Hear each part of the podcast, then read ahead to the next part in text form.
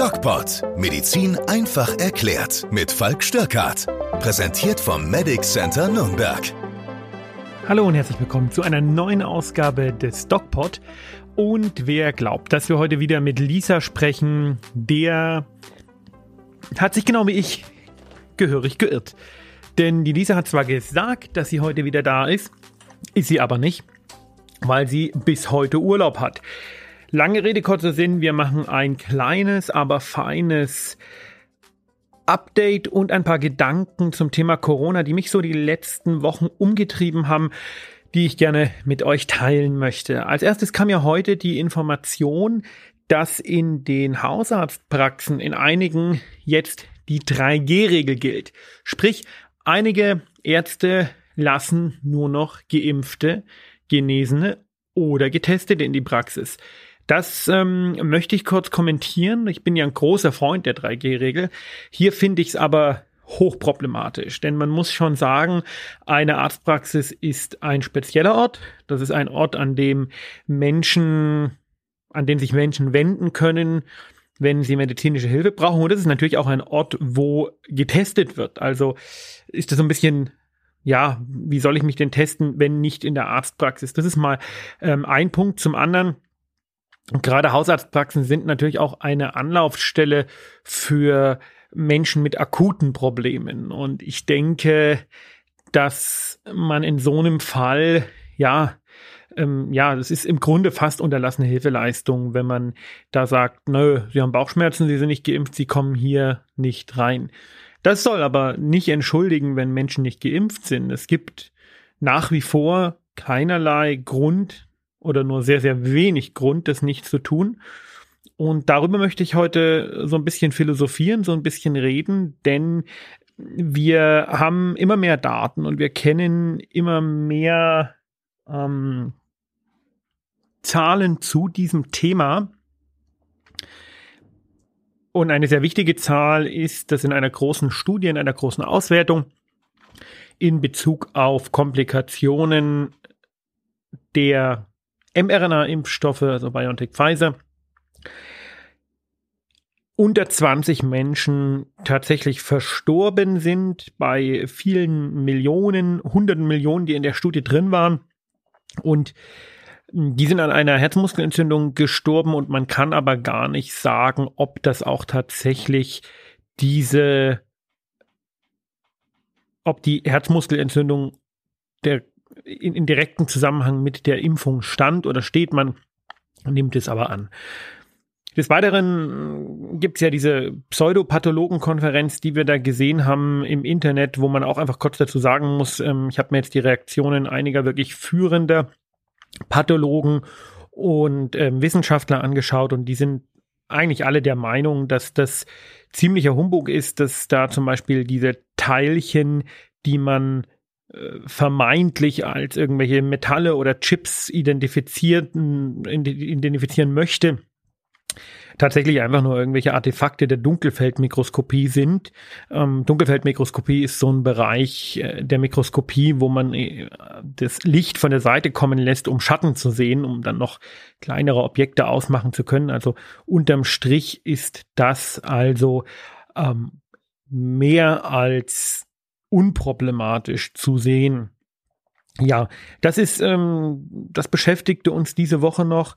Und eine Sache, die mich wirklich zunehmend beschäftigt und auch zunehmend auf die Palme bringt, ist die Frage nach der Impfung für Kinder. Und das ist auch die Frage nach den Viruskonsequenzen für Kinder. Ich versuche meine Vorbehalte einfach mal ein bisschen strukturiert darzulegen. Momentan ist es ja so, dass wir zwei Subgruppen in der Population schaffen. Wir schaffen einmal die Subgruppe der Geimpften oder Genesenen und dann die Subgruppe der Ungeimpften. Und wir versuchen mit Maßnahmen diese Gruppen so weit wie möglich voneinander zu trennen. Warum? Weil sich das Virus in seiner Dynamik in der Gruppe der Ungeimpften ganz anders ausbreitet als in der Gruppe der Geimpften. Und das bedeutet, in der Gruppe der Geimpften ist es tatsächlich so, dass man auch gar nicht mehr testen muss, weil man sieht, dass ähm, daraus gar keine Konsequenz ähm, sich ableitet. Ich teste jemanden, der ist geimpft, der ist positiv und der ist halt ein paar Tage später negativ und der trifft nur auf weitere Geimpfte und so entstehen keine Cluster, entstehen keine Infektketten und das Virus ist im Endeffekt das, was uns Querdenker schon vor zwei Jahren versucht haben zu sagen, nämlich präsent, aber ungefährlich. Das betrifft aber nur die Gruppe der immunologisch nicht naiven, das heißt derjenigen, die sich entweder impfen lassen konnten oder die genesen sind, wobei wir da nicht wissen, wie lang der Zeitraum ist. Hm, die Antikörper, der Antikörperschutz, das könnte durchaus sein, dass der nach einer gewissen Zeit auch wieder nachlässt. Äh, da gibt es noch eine zelluläre Immunität.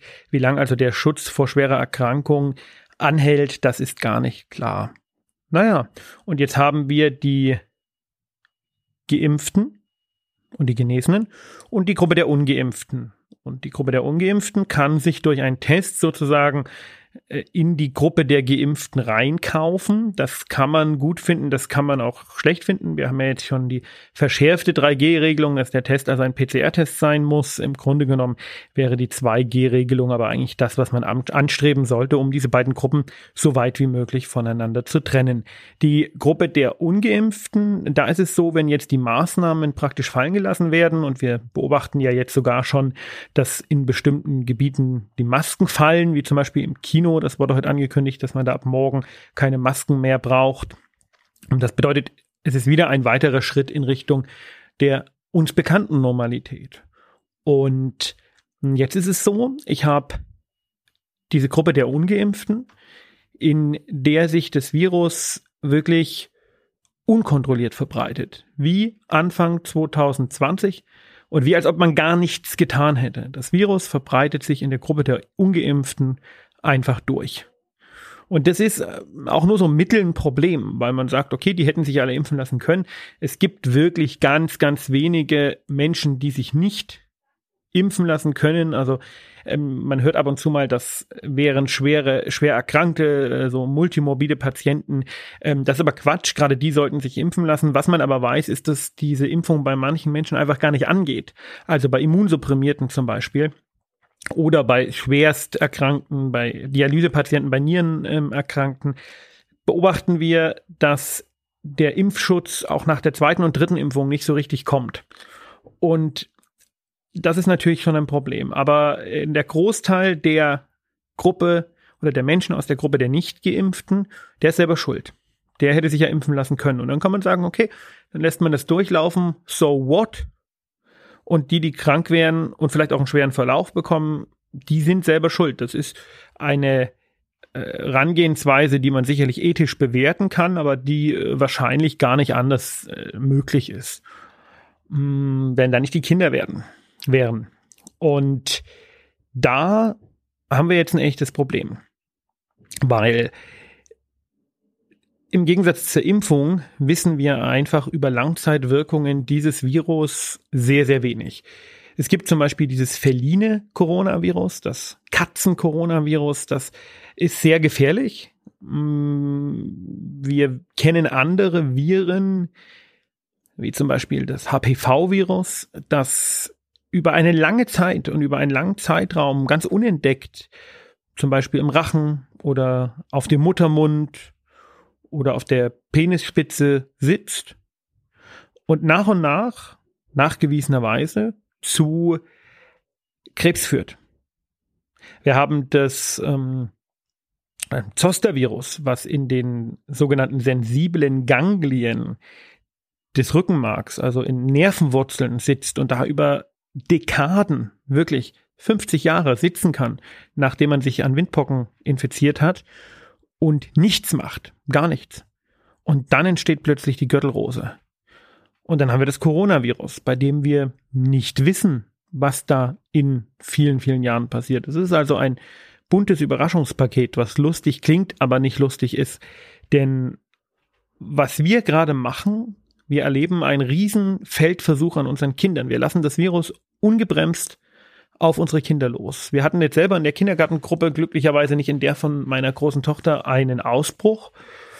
Und man sieht das also überall jetzt aufflammen. Und die Argumentation, das macht ja bei Kindern keinen schweren Verlauf. Die ist fadenscheinig.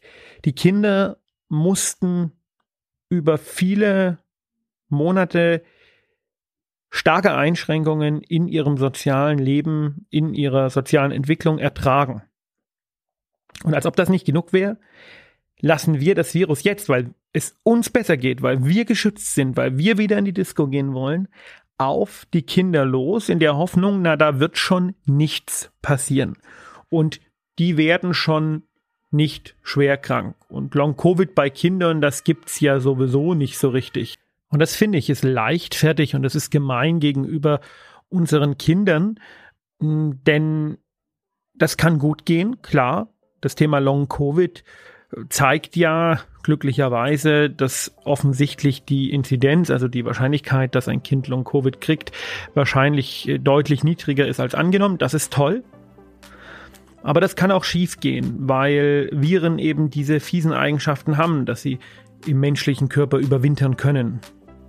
Und ich denke, hier sollten wir mal nachdenken, welche Möglichkeiten wir vielleicht haben, um das ganze Thema nicht wie so viele Themen, die uns gesellschaftlich betreffen, auf den Rücken derer auszutragen, die sich nicht wehren können. In diesem Sinne, bis nächste Woche.